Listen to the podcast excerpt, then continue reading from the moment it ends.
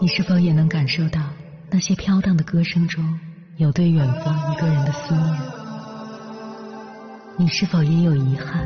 那些装进信封却始终没能寄出去的千言万语？你是否也走过从南到北那漫长的路？遇见，也错过那东来西去的人。当往事随风，爱。一尘风，凌晨时分，跨越千山万水，讲述和倾听我们的故事。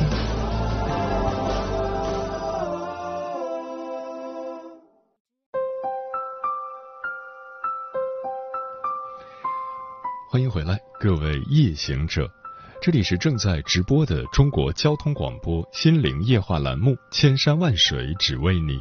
深夜不孤单，我是迎波，我要以黑夜为翅膀，带你在电波中自在飞翔。可能许多人难以理解，作为一个非常敏感的人，在这个世界上生存要承担什么样的压力？别人一句无关紧要的言辞，在他们心中可能都会翻来覆去的反刍好久，总是对自己的言行下意识的来来回回的审视，不断在内心问自己。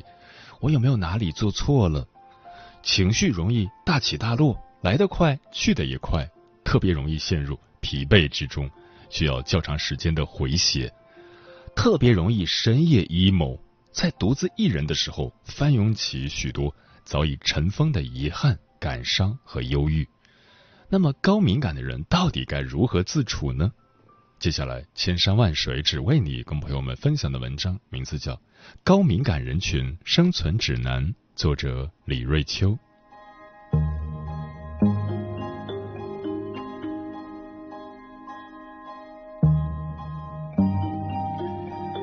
一个敏感的人在别人面前经常显得有一点怪异，这种怪异可能体现在这几个地方：要么是特别内向。总是喜欢一个人待着，不愿意跟别人打交道；要么是难以捉摸，情绪总是变化的特别快，一下子很热情，一下子又很冷漠；又或者是特立独行，总是会有出人意料的言行，让人感到很有压力。但这是因为他们孤僻、怪异、不善社交吗？其实不是的。一个敏感的人，他的内心就像装了一个放大器一样，会把大脑对外在刺激的认知和处理过程放大。一方面，他接收到的外在刺激会被放大，从而使得有些在别人看来无关紧要的小事，对他们来说都会成为一个需要花费精力去处理的问题。另一方面，他所产生的情绪反应和反刍深度也会被放大。这就会导致他特别容易产生各种过度的不必要的情绪，并且这种情绪还会持续很长时间，让他一直沉浸其中，从而影响处理和应对其他事情的状态。所以，当你面对一个非常敏感的人时，希望你能对他有更多的耐心，给他多一点关怀、肯定和支持。因为他光是抑制自己内心汹涌澎湃的杂念和思绪，就已经需要花费很多精力了。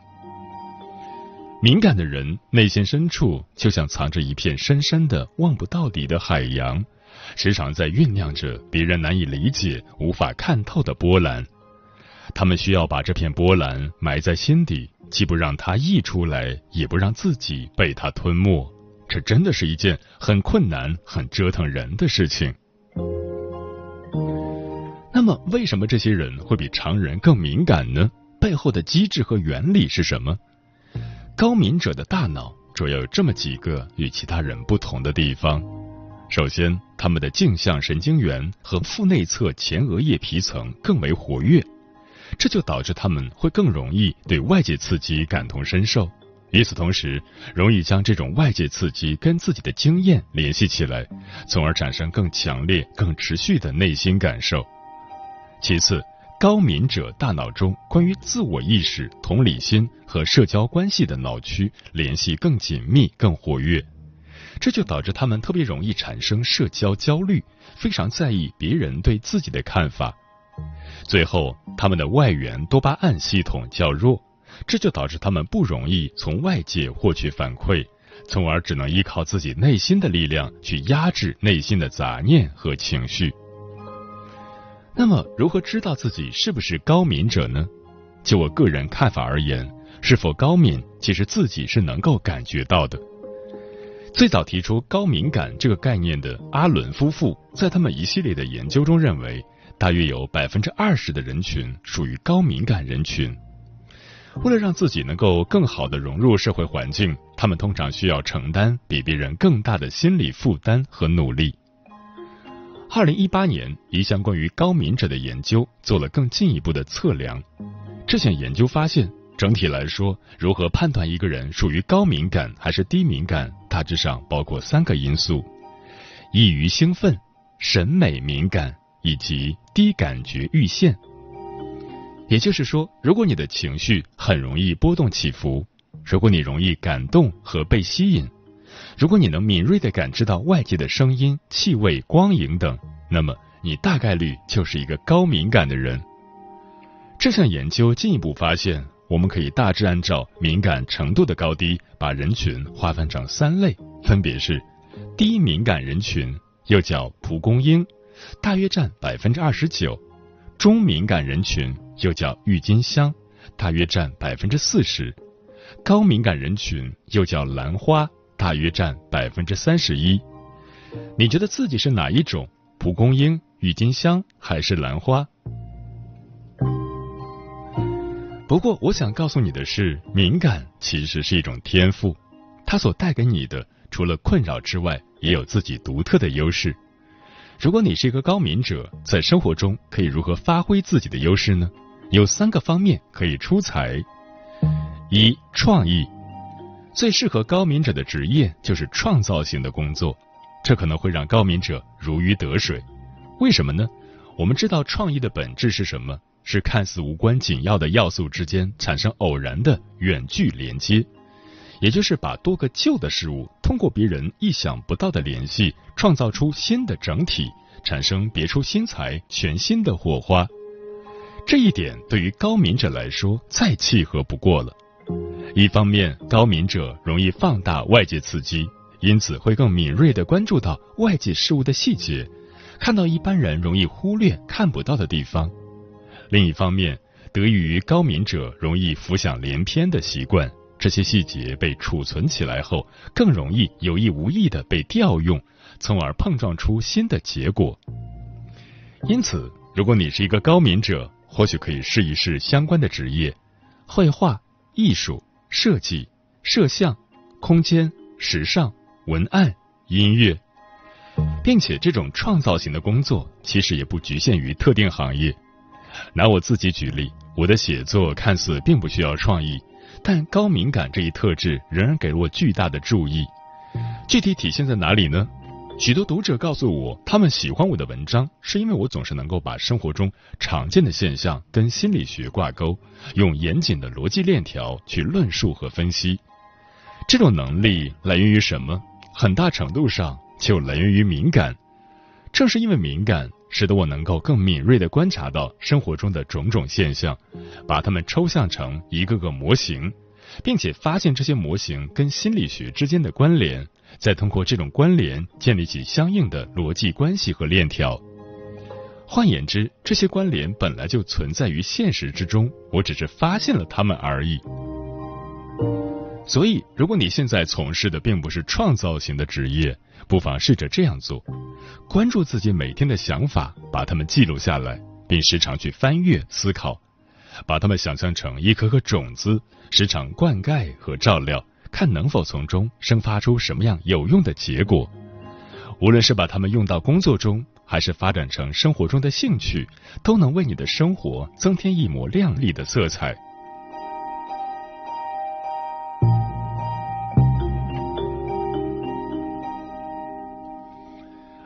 共情。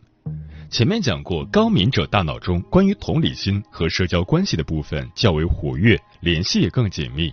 这就带给他们一项非常强大的技能，他们总是能够在人际交往中更好的体察到对方的感受，更容易做到换位思考。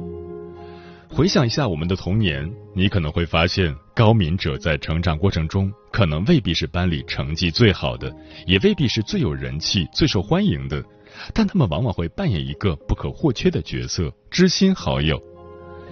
每个人在成长中都一定会有这么几个人，你特别喜欢向他们倾诉心事、吐露心声，你会感觉到他特别理解你，总是能设身处地的为你着想，甚至他什么都不用说，无需提出建议，只是静静听着就能给你莫大的慰藉。这就是高敏者自带的光环。因此，如果你是高敏者，也不妨尝试一下需要跟别人接触和交流的工作。这种高度的共情天赋可能会带给你巨大的优势，或者在你的人际圈子中，可以试着去扮演这么一个知心朋友的角色，这就是你的独特魅力，是你不可或缺的存在价值。又或者在你的办公室和团队中，试着去承担协调者的角色，你不一定要当领导者，不一定要当执行者，而是可以去成为团队的润滑剂和助推剂。试着去协调团队中的人际关系，不同的观点、不同的立场，去成为将多个环节、多个人群连接起来的桥梁，推动团队前进。当然，需要特别注意的是，克制自己的情感共情，更多的使用认知共情，避免自己被情绪淹没，徒增烦恼和压力。成为火，点亮黑暗，但不要烧尽自己。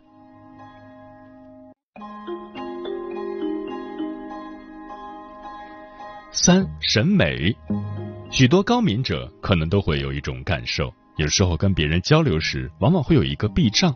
有些你觉得特别有趣、特别打动你的东西，别人往往无法感同身受，只会一脸无趣的问你：“这东西究竟有什么意思？”这就是高敏感所带来的另一个禀赋，特别容易发现生活中的美和趣味。不要觉得这一点好像无足轻重。说白了，我们在生活中追求的是什么？是幸福感。审美也许未必能带来世俗的成功，但它能为我们提供别的东西无法给予的幸福感。换句话说，作为一个高敏者，你天生能获得的幸福感就比别人多，这就是敏感对你的馈赠。因此，我想给你两个小小的建议。第一点，不妨去培养一个跟审美相关的兴趣爱好，比如绘画、摄影、设计等等。你会发现，你不但能够在它上面玩得更加如鱼得水，比其他人更容易上手，同时也更能够感受到它的乐趣和美好。第二点，不妨试着多走出城市的局限，多去接触大自然。审美是什么？是打开我们的感官，让他们被填满，体验到。高于自身存在的崇高、敬畏、力量、优雅，而这些是在钢筋水泥森林里所难以得到的。走出去，接近自然，你的审美感知才能得到最大程度的发挥。实际上，许多研究都发现，自然对于人的心理健康和精神状态有着非常良好的疗愈作用。二零一四年，英国一项研究发现。搬家到高绿化地区的人，心理健康普遍变好了，证明了绿化提高心理健康的因果性。近几年的研究也发现，亲近自然不但可以提高心理健康，还可以提高注意力、创造力、记忆力。与此同时，它还可以帮助睡眠，帮助人们缓解焦虑或抑郁，并改善一些症状，比如注意缺陷障碍。这一点对于天生具备审美天赋的高敏者来说，门槛更低，效果也会更好。所以，不要浪费你这个来之不易的禀赋，不妨多去发挥它的价值，让你从审美之中获得疗愈、平静和幸福。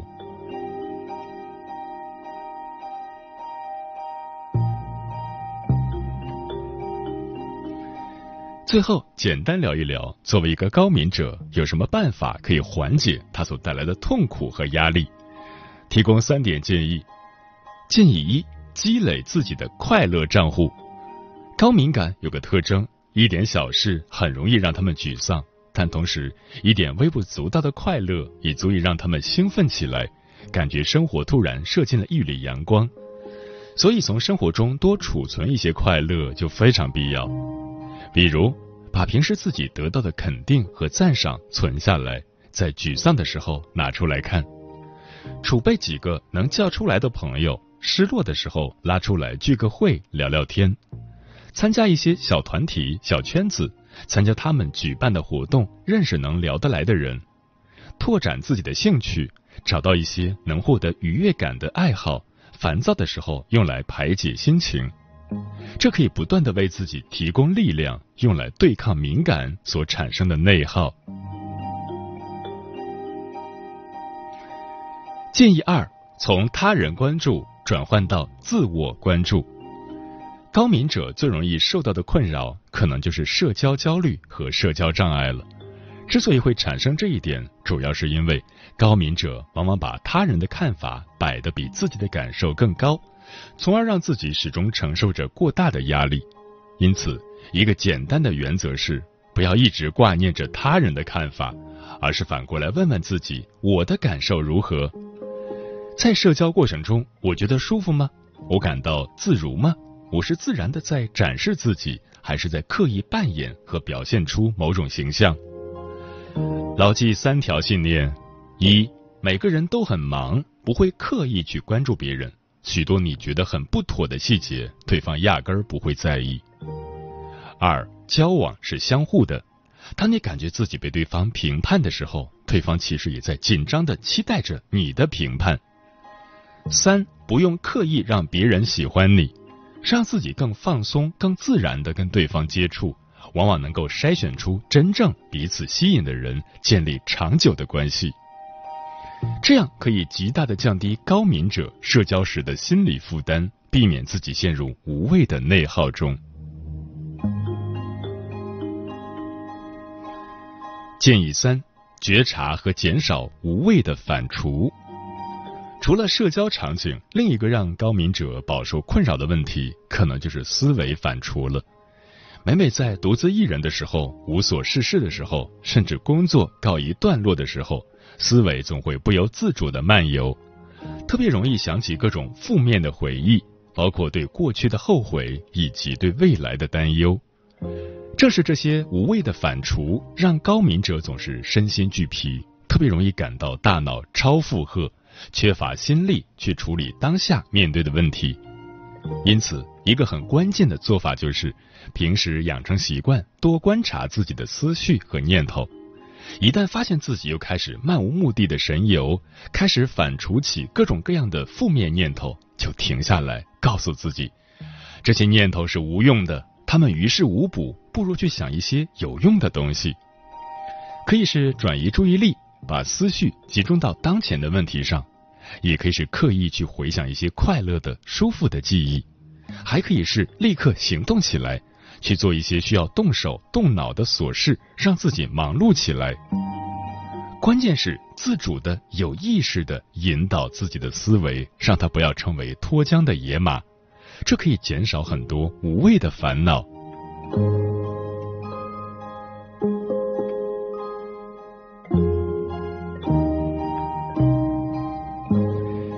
最后，希望所有敏感的朋友都能相信一件事：不论这个世界如何，它始终值得我们热爱。也希望，如果你身边有非常敏感的朋友，可以多给他一点理解、关怀和耐心，让我们一起让这个世界变得更好。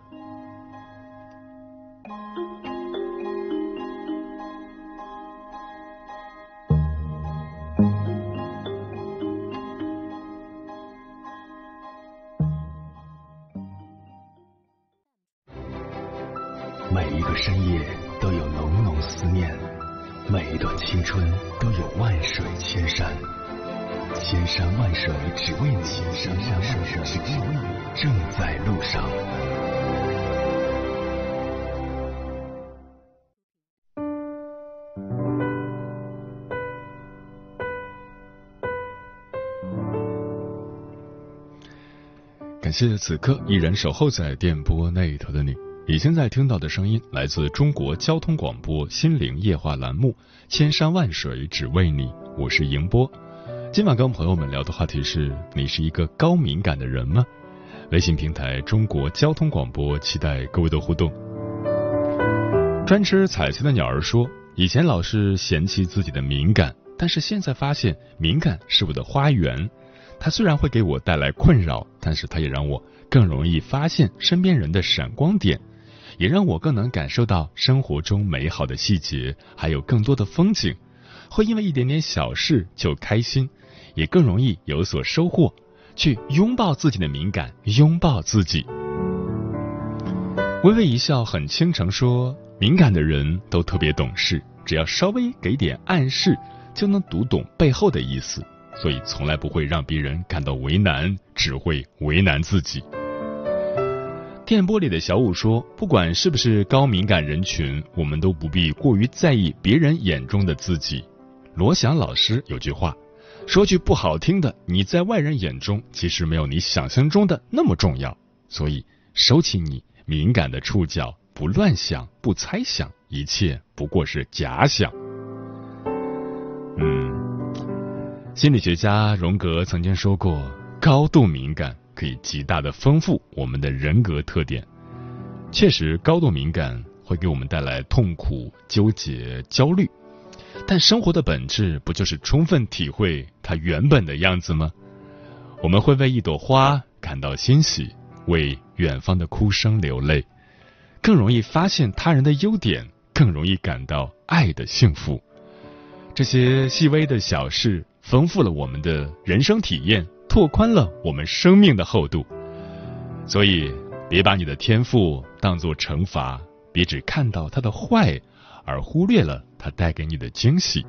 试着充分利用你的天赋，要知道细腻而温柔的力量。有时比我们想象中还要强大。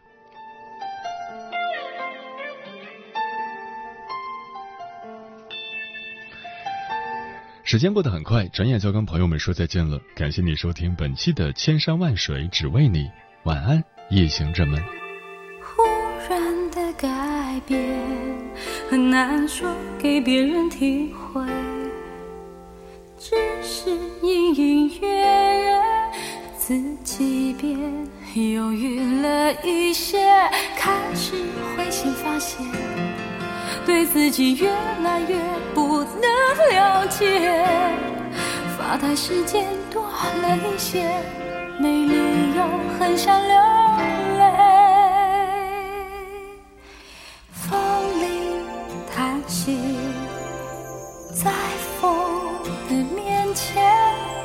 理由是别人不一定能清楚看见。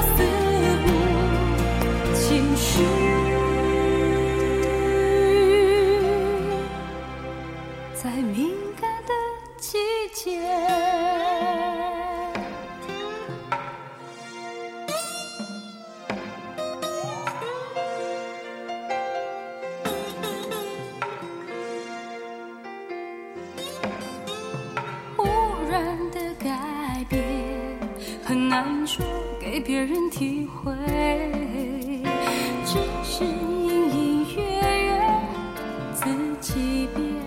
犹豫了一些，开始灰心发现，对自己越来越不